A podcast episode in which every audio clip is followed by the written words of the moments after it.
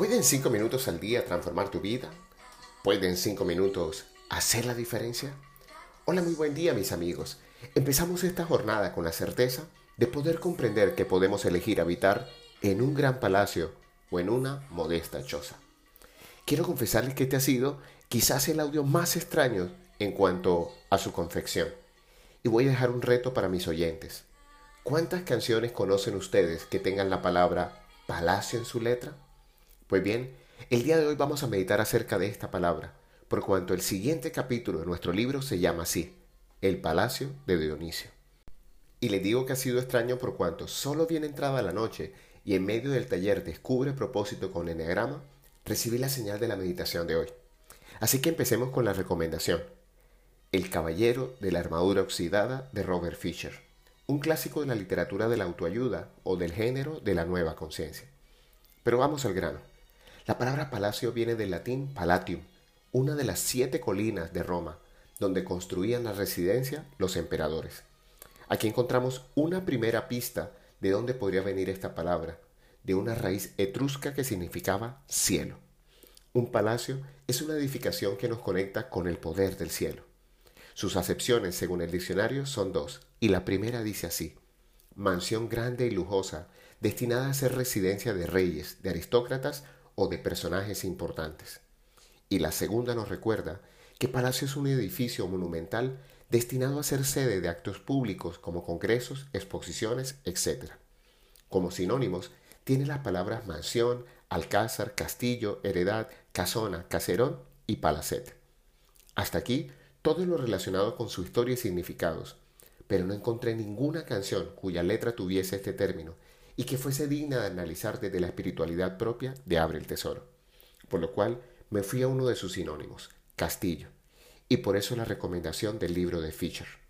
El caballero tiene que pasar por tres castillos en medio del sendero de la verdad para desprenderse de su armadura. El castillo del silencio, el castillo del conocimiento y el castillo de la voluntad y la osadía. Así, al transitar lentamente por el camino de la verdad, el caballero se va despojando de su armadura y llega libre a la cima de la montaña en donde conoció lo que era ser feliz en realidad. Encontró la felicidad que está con nosotros en los mejores tiempos y en los peores, la que tiene que ver con nuestra más íntima naturaleza y con lo que en realidad somos, aquella felicidad con la que pudo ver, oír y sentir el universo que le rodeaba. En serio, merece una leída profunda, con mucho detenimiento, para extraer toda la sabiduría de este libro.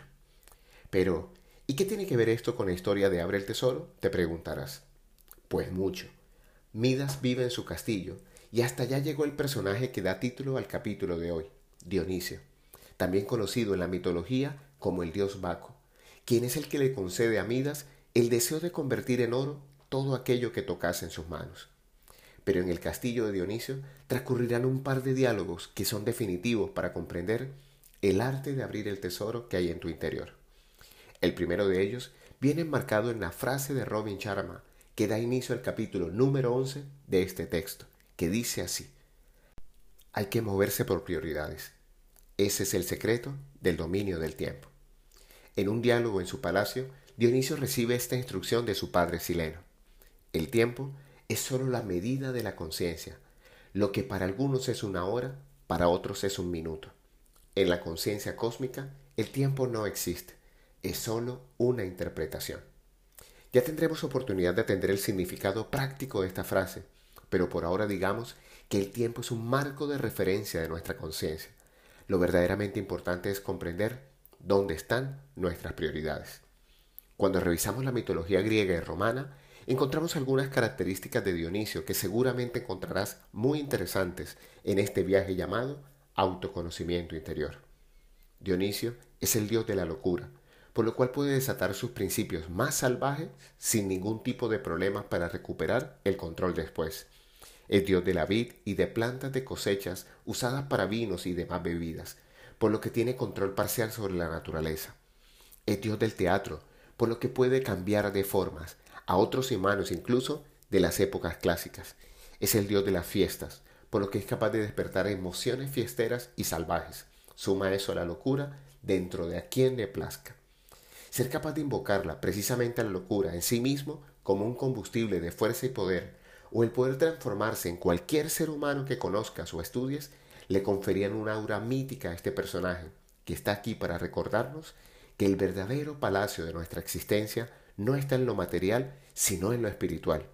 O como bien nos recordaba el maestro Nazareno, en la casa de mi padre hay muchas mansiones, si no, ya os lo hubiese dicho. Voy pues a preparar un lugar para vosotros. La canción de hoy es de un anime japonés llamado Castle in the Sky, un castillo en el cielo.